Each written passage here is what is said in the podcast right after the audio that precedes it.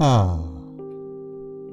Quand on m'a proposé, il y a quelque temps, s'il m'était possible de vous lire quelques chapitres extraits du Petit Prince, quelle fut ma joie, si grande d'avoir aujourd'hui l'honneur et le plaisir de vous lire ce texte indéfinissable, ce conte philosophique, unique en son genre, qui a été traduit dans plus de 300 langues à travers le monde, presque autant que les textes religieux les plus connus comme la Bible ou le Coran.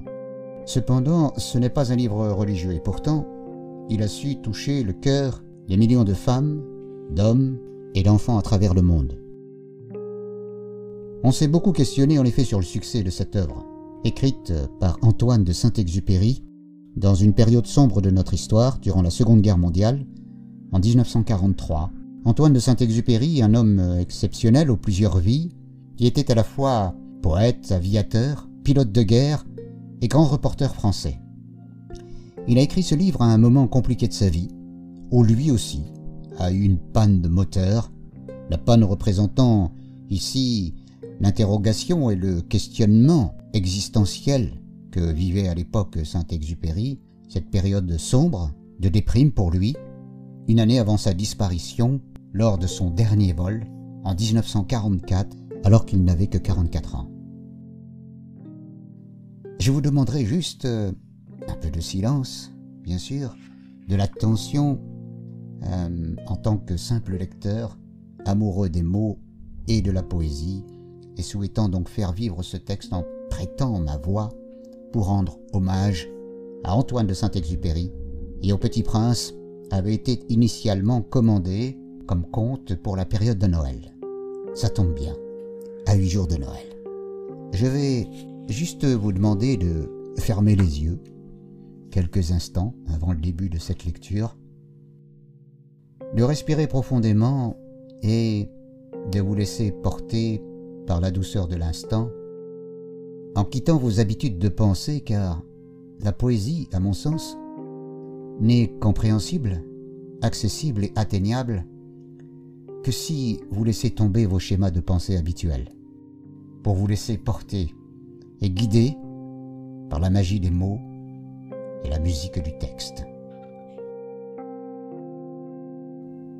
Lorsque j'avais six ans, j'ai vu, une fois, une magnifique image dans un livre sur la forêt vierge qui s'appelait Histoire vécue.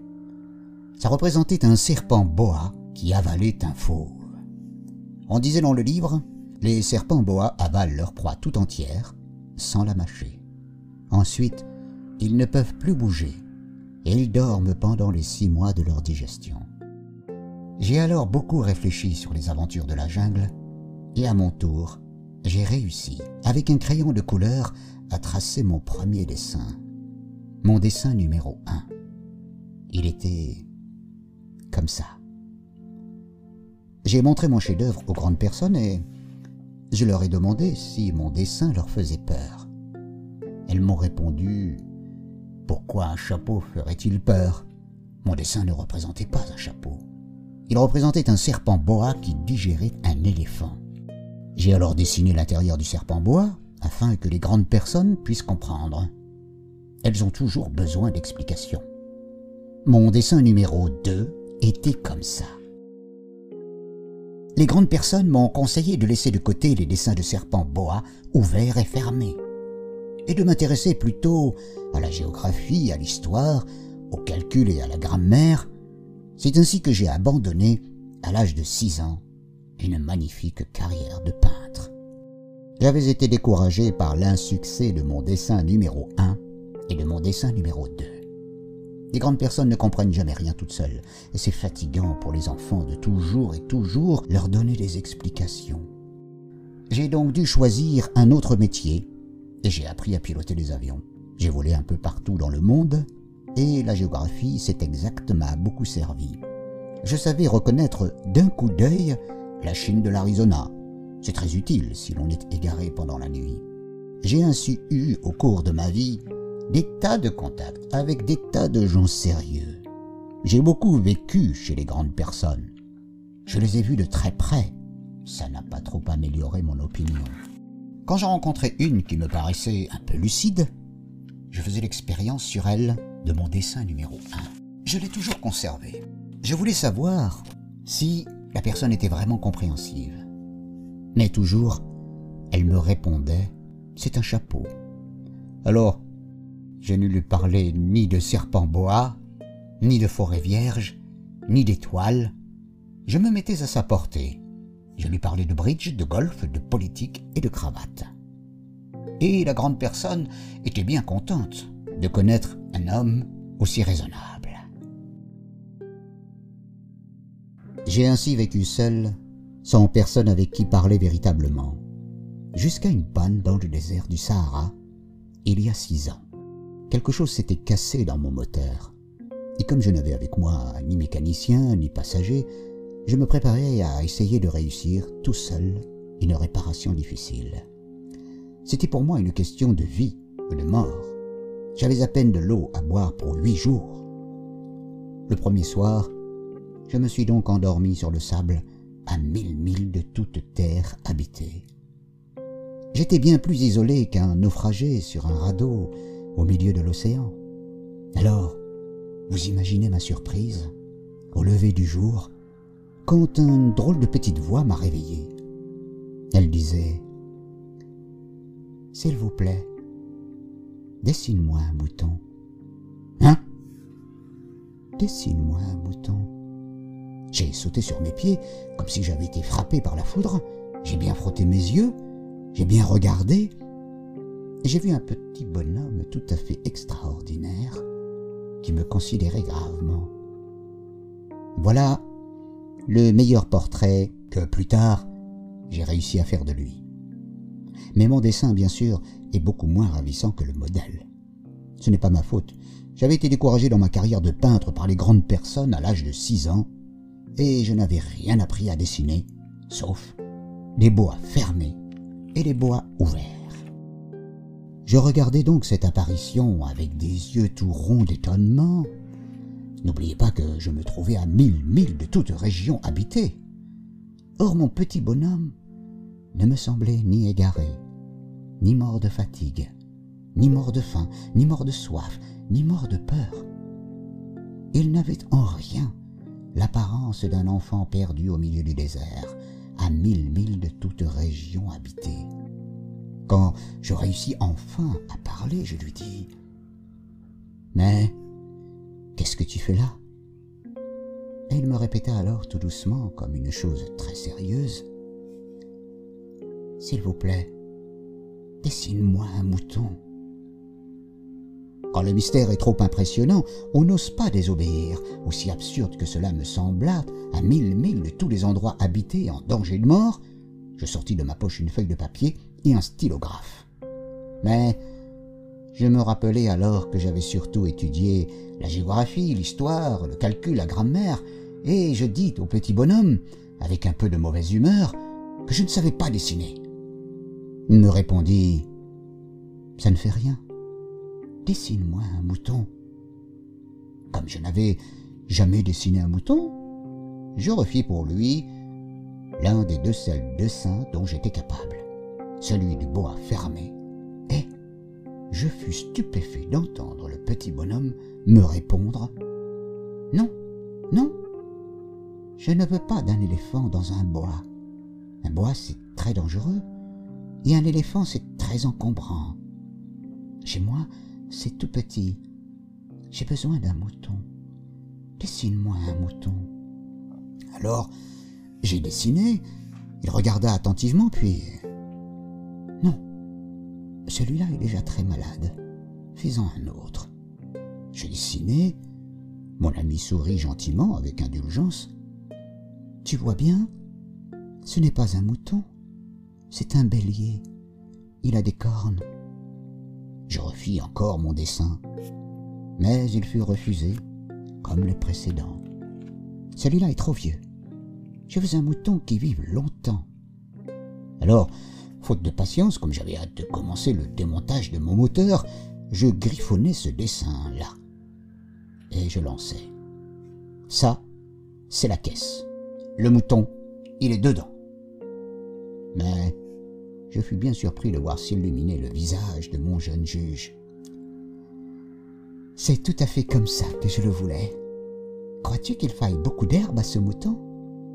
Pourquoi? Parce que chez moi, c'est tout petit. Ça suffira sûrement, je, t'ai donné un tout petit mouton. Il pencha la tête vers le dessin. Pas si petit que ça. Tiens, il s'est endormi. Et c'est ainsi que je fis la connaissance du petit prince. Voilà le meilleur portrait que plus tard j'ai réussi à faire de lui. Il me fallut longtemps pour comprendre d'où il venait. Le petit prince, qui me posait beaucoup de questions, ne semblait jamais entendre les miennes. Ce sont des mots prononcés par hasard qui peu à peu m'ont tout révélé. Ainsi, quand il aperçut pour la première fois mon avion, je ne dessinerai pas mon avion, c'est un dessin beaucoup trop compliqué pour moi, il me demanda Qu'est-ce que c'est que cette chose-là? Ce n'est pas une chose, ça vole, c'est un avion. C'est mon avion. J'étais fier de lui apprendre que je volais. Alors il s'écria Comment? Tu es tombé du ciel Oui, fis-je modestement. c'est drôle. Et le petit prince eut un très joli éclat de rire qui m'irrita beaucoup. Je désire que l'on prenne mes malheurs au sérieux. Puis il ajouta Alors, toi aussi tu viens du ciel De quelle planète es-tu? J'entrevis aussitôt une lueur dans le mystère de sa présence, et j'interrogeai brusquement Tu viens donc d'une autre planète? Mais il ne me répondit pas. Il hochait la tête doucement tout en regardant mon avion. C'est vrai que là-dessus tu ne peux pas venir de bien loin. Et il s'enfonça dans une rêverie qui dura longtemps. Puis, sortant mon bouton de sa poche, il se plongea dans la contemplation de son trésor. Vous imaginez combien j'avais pu être intrigué par ce demi-confident sur les autres planètes je m'efforçai donc d'en savoir un peu plus. D'où viens-tu, mon petit bonhomme? Où est-ce chez toi? Où veux-tu emporter mon mouton? Il me répondit après un silence méditatif. Ce qui est bien avec la caisse que tu m'as donnée, c'est que la nuit, ça lui servira de maison. Bien sûr, et si tu es gentil, je te donnerai aussi une corde pour l'attacher pendant le jour et un piquet. La proposition parut choquer le petit prince. L'attacher? Quelle drôle d'idée Mais si tu ne l'attaches pas, il ira n'importe où, ou il se perdra. Et mon ami eut à nouveau un éclat de rire. Mais où veux-tu qu'il aille? N'importe où, droit devant lui. Alors le petit prince remarqua gravement. Ça ne fait rien. C'est tellement petit chez moi. Et avec un peu de mélancolie peut-être, il ajouta Droit devant soi, on ne peut pas aller bien loin. Ah, petit prince, petit prince, j'ai compris peu à peu ainsi ta petite vie mélancolique. Tu n'avais eu longtemps pour distraction que la douceur des couchers de soleil j'ai appris ce détail nouveau. Le quatrième jour, au matin, quand tu m'as dit J'aime bien les couchers de soleil. Allons voir un coucher de soleil. Mais il faut attendre. Attendre quoi? Attendre que le soleil se couche. Tu as eu l'air très surpris d'abord et puis tu as ri de toi-même et tu m'as dit Je me crois toujours chez moi. En effet, quand il est midi aux États-Unis, le soleil, tout le monde le sait, se couche sur la France. Il suffirait de pouvoir aller en France en une minute pour assister au coucher de soleil. Malheureusement, la France est bien trop éloignée, mais sur ta si petite planète, il te suffisait de tirer ta chaise de quelques pas, et tu regardais le crépuscule chaque fois que tu le désirais. Un jour, j'ai vu le soleil se coucher 43 fois. Et un peu plus tard, tu ajoutais, Tu sais, quand on est tellement triste, on aime les couchers de soleil. Le jour des quarante-trois fois, tu étais donc tellement triste Mais le petit prince ne répondit pas. Le cinquième jour, toujours grâce au mouton, ce secret de la vie du petit prince me fut révélé. Il me demanda avec brusquerie, sans préambule, comme le fruit d'un problème longtemps médité en silence, un mouton, s'il mange des arbustes, il mange aussi des fleurs. Un mouton mange tout ce qu'il rencontre, même les fleurs qui ont des épines. Oui, même les fleurs qui ont des épines. Alors les épines, à quoi servent-elles? Je ne le savais pas, j'étais alors très occupé à essayer de dévisser un boulon trop serré de mon moteur. J'étais très soucieux car ma panne commençait de m'apparaître comme très grave et l'eau à boire qui s'épuisait me faisait craindre le pire. Les épines, à quoi servent-elles? Le petit prince ne renonçait jamais à une question, une fois qu'il l'avait posée. J'étais irrité par mon boulon, et je répondis n'importe quoi. Euh, les épines, ça ne sert à rien. C'est de la pure méchanceté de la part des fleurs. Oh Mais après un silence, il me lança avec une sorte de rancune. Je ne te crois pas. Les fleurs sont faibles. Elles sont naïves. Elles se rassurent comme elles peuvent. Elles se croient terribles avec leurs épines. Je ne répondis rien. À cet instant-là, je me disais, si mon boulon résiste encore, je le ferai sauter d'un coup de marteau. Le petit prince dérangea de nouveau mes réflexions. Et tu crois, toi, que les fleurs... Mais non, mais non, je ne crois rien. J'ai répondu n'importe quoi, je m'occupe, moi, de choses sérieuses. Il me regarda stupéfait. De choses sérieuses Il me voyait mon marteau à la main et les doigts noirs de cambouis penchés sur un objet qui lui semblait très laid. Tu parles comme les grandes personnes. Ça me fit un peu honte, mais impitoyable, il ajouta Tu confonds tout. Tu mélanges tout. Il était vraiment très irrité. Il secouait au vent ses cheveux tout dorés. Je connais une planète où il y a un monsieur cramoisi. Il n'a jamais respiré une fleur. Il n'a jamais regardé une étoile. Il n'a jamais aimé personne. Il n'a jamais rien fait d'autre que des additions. Et toute la journée, il répète comme toi. Je suis un homme sérieux. Je suis un homme sérieux. Et ça le fait gonfler d'orgueil. Ce n'est pas un homme. C'est un champignon. Un quoi? Un champignon.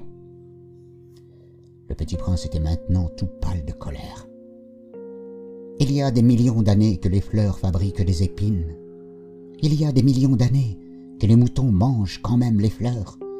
Et ce n'est pas sérieux de chercher à comprendre pourquoi elles se donnent tant de mal pour se fabriquer des épines qui ne servent jamais à rien. Ce n'est pas important, la guerre des moutons et des fleurs. Ce n'est pas plus sérieux et plus important que les additions d'un gros monsieur rouge. Et si je connais, moi, une fleur unique au monde, qui n'existe nulle part, sauf dans ma planète, et qu'un petit mouton peut anéantir d'un seul coup comme ça, un matin, sans se rendre compte de ce qu'il fait, ce n'est pas important ça? Il rougit, puis reprit. Si quelqu'un aime une fleur qui n'existe qu'à un exemplaire dans les millions et les millions d'étoiles, ça suffit pour qu'il soit heureux quand il les regarde Il se dit, ma fleur est là quelque part. Mais si le mouton mange la fleur, c'est pour lui comme si, brusquement, toutes les étoiles s'éteignaient. Et ce n'est pas important, ça. Il ne put rien dire de plus. Il éclata brusquement en sanglots.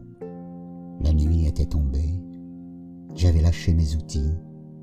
Je me moquais complètement de mon marteau, de mon boulon, de la soif et de la mort. Il y avait sur une étoile, une planète, la mienne, la terre, un petit prince à consoler. Je le pris dans les bras, je le berçais, je lui disais La fleur que tu aimes n'est pas en danger. Je lui dessinerai une muselière à ton mouton. Je te dessinerai une armure pour ta fleur. Je. Je ne savais pas trop quoi dire. Je me sentais très maladroit. Je ne savais comment l'atteindre ou, le rejoindre. C'est tellement mystérieux, le pays des larmes. J'appris bien vite à mieux connaître cette fleur. Il y avait toujours eu sur la planète du Petit Prince des fleurs très simples, ornées d'un seul rang de pétales, et qui ne tenaient point de place et qui ne dérangeaient personne. Elles apparaissaient un matin dans l'herbe, et puis elles s'éteignaient le soir.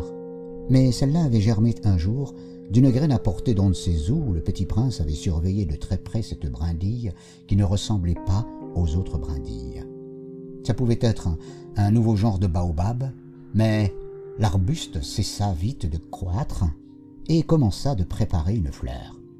Le petit prince qui assistait à l'installation d'un bouton énorme sentait bien qu'il en sortirait une apparition miraculeuse. Mais la fleur n'en finissait pas de se préparer à être belle à l'abri de sa chambre verte. Elle choisissait avec soin ses couleurs, elle s'habillait lentement, elle ajustait un à un ses pétales, elle ne voulait pas sortir toute fripée comme les coquelicots par exemple, elle ne voulait apparaître que dans le plein rayonnement de sa beauté. Et oui, elle était très coquette, sa toilette mystérieuse avait donc duré des jours et des jours, et puis, voici qu'un matin, Justement, à l'heure du lever du soleil, elle s'était montrée. Et elle, qui avait travaillé avec tant de précision, dit en bâillant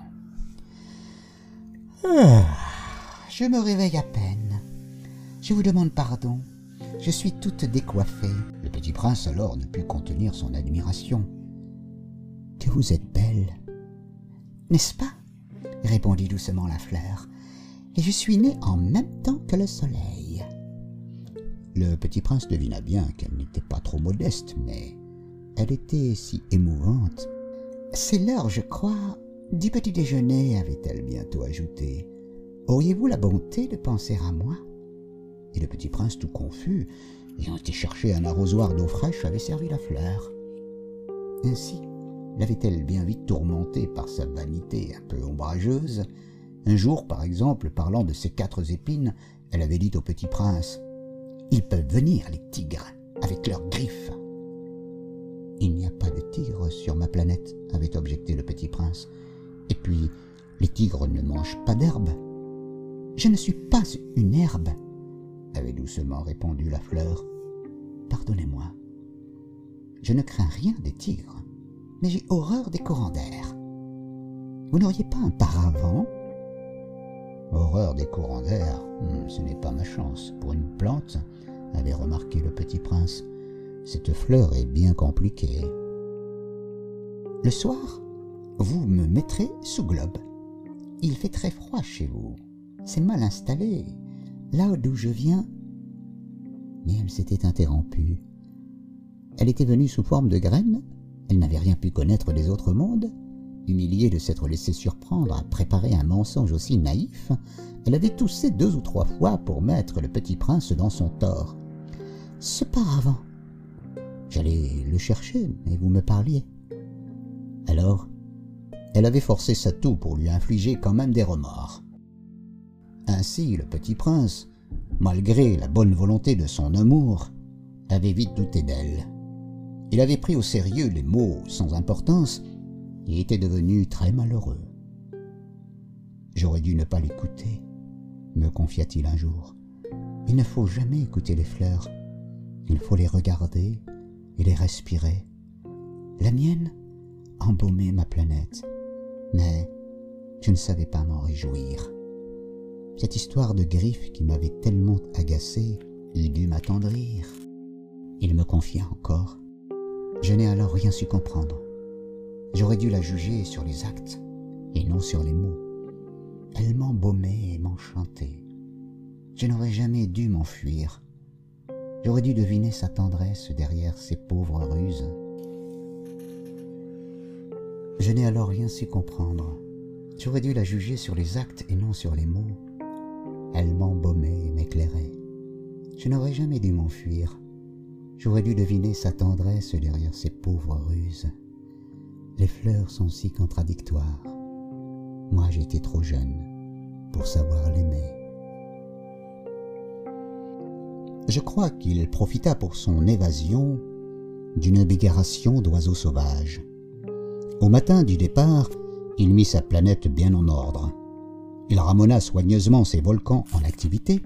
Il possédait en effet deux volcans en activité, et c'était bien commode pour faire chauffer le petit déjeuner du matin. Il possédait aussi un volcan éteint, mais comme il disait, on ne sait jamais. Il ramona donc également le volcan éteint.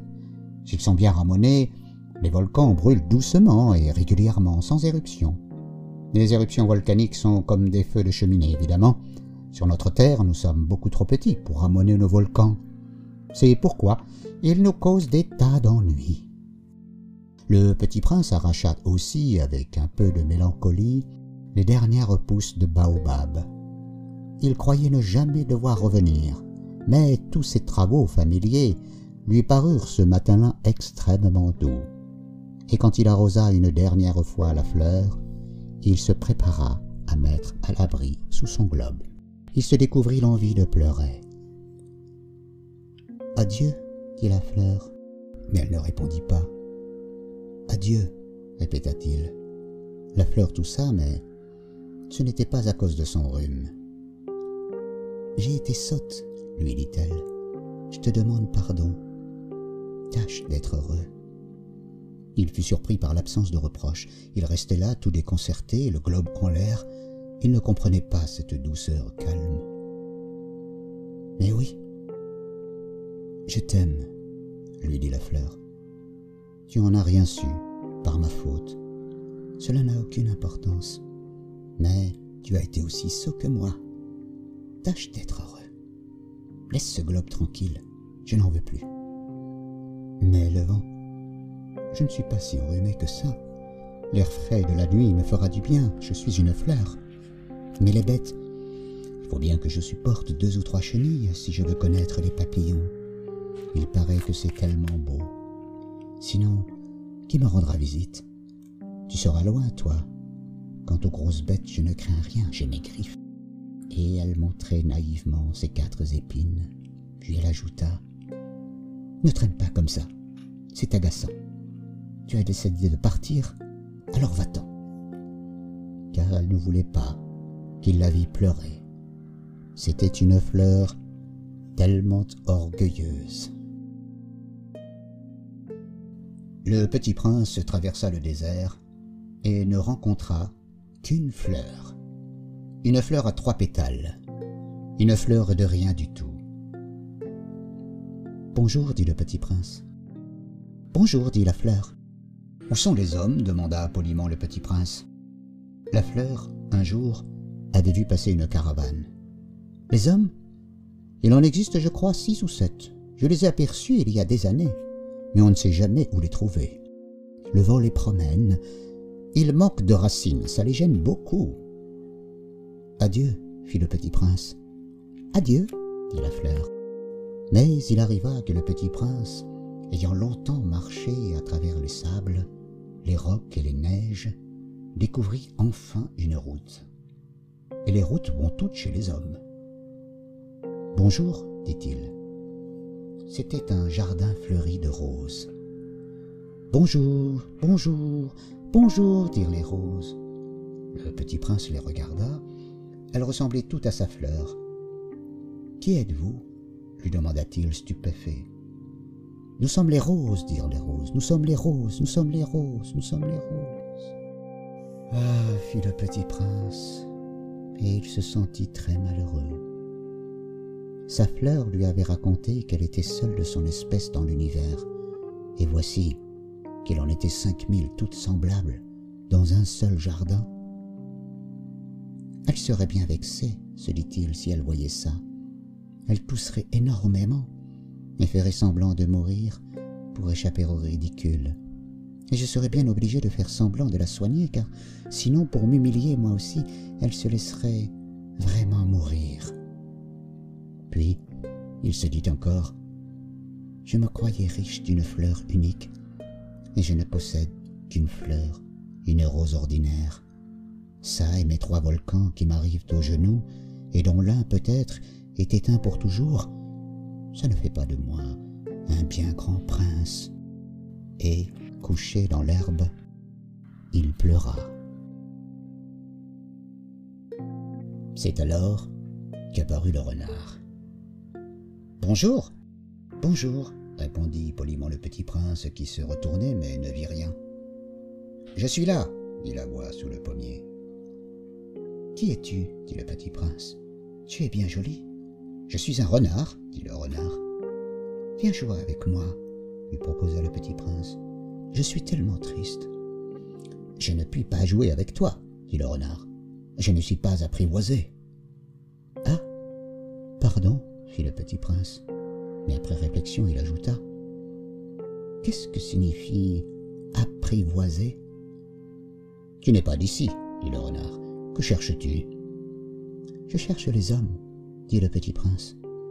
Qu'est-ce que signifie apprivoiser?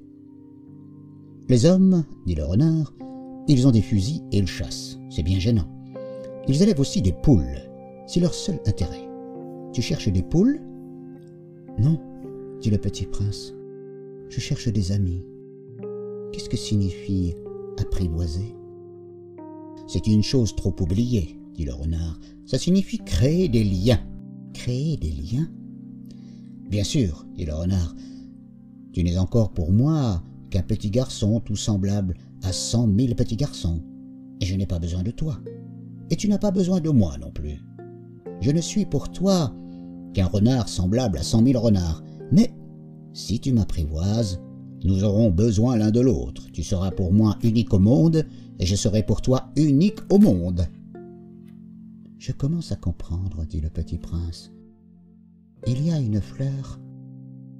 Je crois qu'elle m'a apprivoisé. C'est possible, dit le renard. On voit sur la terre toutes sortes de choses. Oh, ce n'est pas sur la terre, dit le petit prince. Le renard parut très intrigué. Sur une autre planète Oui. Il y a des chasseurs sur cette planète-là Non. Ça, c'est très intéressant. Et des poules Non. Rien n'est parfait, soupira le renard. Mais le renard revint à son idée. Ma vie est monotone. Je chasse les poules, les hommes me chassent. Toutes les poules se ressemblent et tous les hommes se ressemblent. Je m'ennuie donc un peu, mais si tu m'apprivoises, ma vie sera comme ensoleillée. Je connaîtrai un bruit de pas qui sera différent de tous les autres. Les autres pas me font rentrer sous terre. Le tien m'appellera hors du terrier comme une musique. Et puis regarde, tu vois là-bas les champs de blé. Je ne mange pas de pain. Le blé pour moi est inutile. Les champs de blé ne me rappellent rien. Et ça, c'est triste. Mais tu as des cheveux couleur d'or. Alors, ce sera merveilleux quand tu m'auras apprivoisé. Le blé qui est doré me fera souvenir de toi, et j'aimerai le bruit du vent dans le blé. Le renard se tut et regarda longtemps le petit prince. S'il te plaît, apprivoise-moi, dit-il. Je veux bien, répondit le petit prince, mais je n'ai pas beaucoup de temps. J'ai des amis à découvrir et beaucoup de choses à connaître. On ne connaît que les choses que l'on apprivoise, dit le renard. Les hommes n'ont plus le temps de rien connaître. Ils achètent des choses toutes faites chez les marchands, mais comme il n'existe point de marchand d'amis, les hommes n'ont plus d'amis. Si tu veux un ami, apprivoise-moi. Que faut-il faire? dit le petit prince. Il faut être patient, répondit le renard. Tu t'assoiras d'abord un peu loin de moi, comme ça, dans l'herbe. Je te regarderai du coin de l'œil, et tu ne diras rien. Le langage est source de malentendus, mais chaque jour tu pourras t'asseoir un peu plus près. Le lendemain revint le petit prince. Il est mieux valu revenir à la même heure, dit le renard. Si tu viens par exemple à quatre heures de l'après-midi, dès trois heures je commencerai d'être heureux. Plus l'heure avancera, et plus je me sentirai heureux. À quatre heures déjà, je m'agiterai et m'inquiéterai, je découvrirai le prix du bonheur. Mais si tu viens n'importe quand, je ne saurai jamais à quelle heure m'habiller, le cœur. Il faut des rites. Qu'est-ce qu'un rite? dit le petit prince. C'est aussi quelque chose de trop oublié, dit le renard. C'est ce qui fait qu'un jour est différent des autres jours, une heure des autres heures. Il y a un rite, par exemple, chez mes chasseurs. Il danse le jeudi avec les filles du village. Alors le jeudi est un jour merveilleux. Je vais me promener jusqu'à la vigne, et si les chasseurs dansaient n'importe quand, les jours se ressembleraient tous, et je n'aurais point de vacances. Ainsi le petit prince apprivoisa le renard. Et quand l'heure du départ fut proche, Ah, dit le renard, je pleurerai. C'est ta faute, dit le petit prince. Je ne te souhaitais point de mal, mais tu as voulu que je t'apprivoise. Bien sûr, dit le renard. Mais tu vas pleurer, dit le petit prince. Bien sûr, dit le renard. Alors tu n'y gagnes rien. J'y gagne, dit le renard, à cause de la couleur du blé. Puis il ajouta Va revoir les roses. Tu comprendras que la tienne est unique au monde. Tu reviendras me dire adieu, et je te ferai cadeau d'un secret. Le petit prince s'en fut revoir les roses.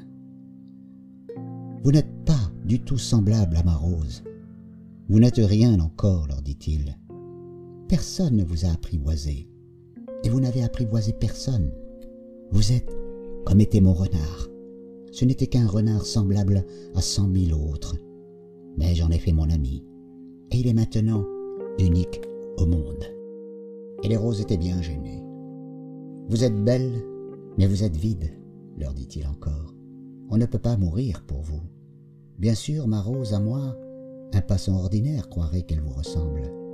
Mais à elle seule, elle est plus importante que vous toutes, puisque c'est elle que j'ai arrosée, puisque c'est elle que j'ai mise sous globe, puisque c'est elle que j'ai abritée par le paravent, puisque c'est elle dont j'ai tué les chenilles, sauf les deux ou trois pour les papillons, puisque c'est elle que j'ai écouté se plaindre, ou se vanter, ou même quelquefois se taire, puisque c'est ma rose. Et il revient vers le renard. Adieu, dit-il. Adieu, dit le renard. Voici mon secret.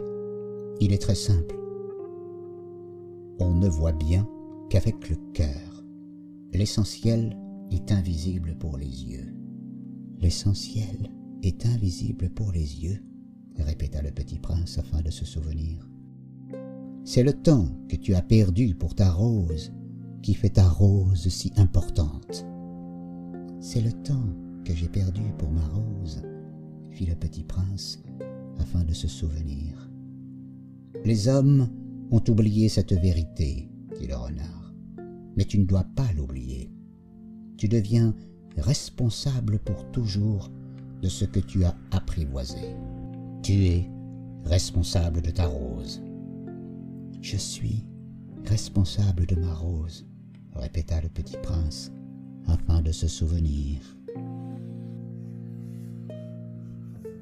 Nous étions au huitième jour de ma panne dans le désert, et j'avais écouté l'histoire du marchand en buvant la dernière goutte de ma provision d'eau. Ah, dis-je au petit prince, ils sont bien jolis tes souvenirs, mais je n'ai pas encore réparé mon avion. Je n'ai plus rien à boire, et je serais heureux, moi aussi, si je pouvais marcher tout doucement vers une fontaine.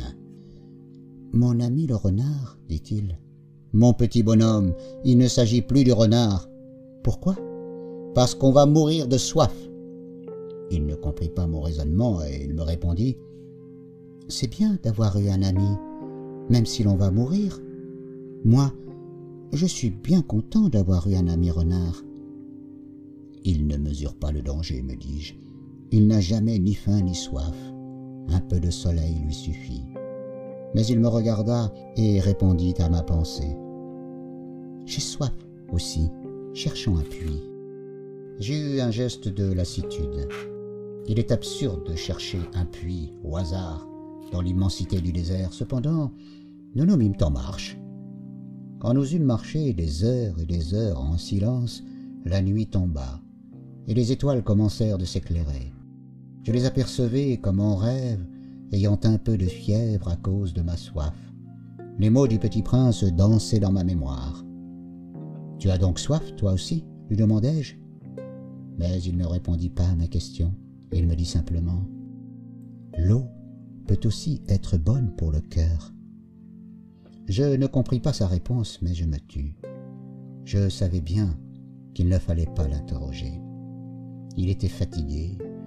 Il s'assit, je m'assis auprès de lui, et après un silence, il dit encore Les étoiles sont belles à cause d'une fleur que l'on ne voit pas. Je répondis Bien sûr, et je regardai sans parler les plis du sable sous la lune. Le désert est beau, ajouta-t-il. Et c'était vrai. J'ai toujours aimé le désert. On s'assoit sur une dune de sable, on ne voit rien, on n'entend rien, et cependant quelque chose rayonne de silence. Ce qui embellit le désert, dit le petit prince, c'est qu'il cache un puits, quelque part. Je fus surpris de comprendre soudain ce mystérieux rayonnement du sable. Lorsque j'étais petit garçon, j'habitais une maison ancienne et la légende racontait qu'un trésor y était enfoui. Bien sûr, jamais personne n'a su le découvrir, ni peut-être même ne l'a cherché. Mais il enchantait toute cette maison. Ma maison cachait un secret au fond de son cœur. Oui, dis-je au petit prince, qu'il s'agisse de la maison, des étoiles ou du désert, ce qui fait leur beauté est invisible. Je suis content, dit-il, que tu sois d'accord avec mon renard. Comme le petit prince s'endormait, je le pris dans mes bras et me remis en route. J'étais ému. Il me semblait porter un trésor fragile. Il me semblait même qu'il n'y eût rien de plus fragile sur la terre. Je regardais, à la lumière de la lune, ce front pâle, ses yeux clos, ses mèches de cheveux qui tremblaient au vent, et je me disais Ce que je vois là n'est qu'une écorce. Le plus important est invisible. Comme ses lèvres entr'ouvertes ébauchaient un demi-sourire, je me dis encore Ce qui m'émeut si fort de ce petit prince endormi, c'est sa fidélité pour une fleur. C'est l'image d'une rose qui rayonne et, lui, comme la flamme d'une lampe, même quand il dort. Et je le devinais plus fragile encore. Il faut bien protéger les lampes. Un coup de vent peut les éteindre. Et, marchant ainsi, je découvris le puits au lever du jour. Et maintenant, bien sûr, ça fait six ans déjà. Je n'ai jamais encore raconté cette histoire. Les camarades qui m'ont revu ont été bien contents de me revoir vivant. J'ai été triste, mais je leur disais, c'est la fatigue. Maintenant, je me suis un peu consolé. C'est-à-dire, pas tout à fait. Mais je sais bien qu'il est revenu à sa planète, car au lever du jour, je n'ai jamais pu retrouver son corps. Ce n'était pas un corps tellement lourd. Et j'aime la nuit, écouter les étoiles. C'est comme 500 millions de grelots. Mais voilà qu'il se passe quelque chose d'extraordinaire. La muselière que j'ai dessinée pour le petit prince, j'ai oublié d'y ajouter la courroie de cuir. Il n'aurait jamais pu l'attacher au mouton, alors je me demande, que s'est-il passé sur sa planète? Peut-être bien que le mouton a mangé la fleur? Tantôt je me dis, sûrement non. Le petit prince enferme sa fleur toutes les nuits sous son globe de verre et il surveille bien son mouton. Alors, je suis heureux. Et toutes les étoiles rient doucement. Tantôt je me dis, on est distrait une fois ou l'autre, et ça suffit. Il a oublié un soir le globe de verre, ou bien le mouton est sorti sans bruit pendant la nuit. Alors les grelots se changent tous en larmes. C'est là un bien grand mystère.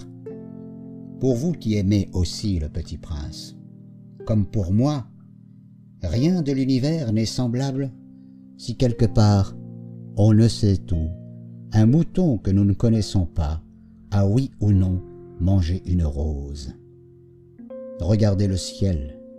Demandez-vous, le mouton oui ou non a-t-il mangé la fleur? Et vous verrez comme tout change. Et aucune grande personne ne comprendra jamais que ça a tellement d'importance.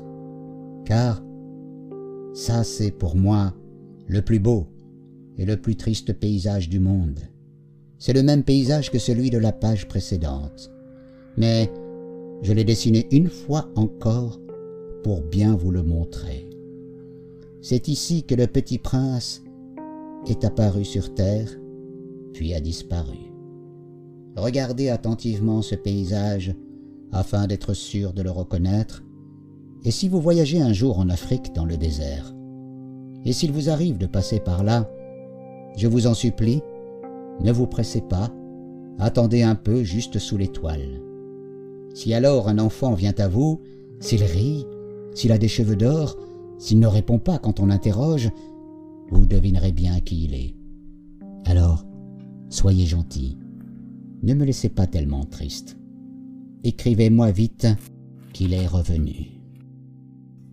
Merci.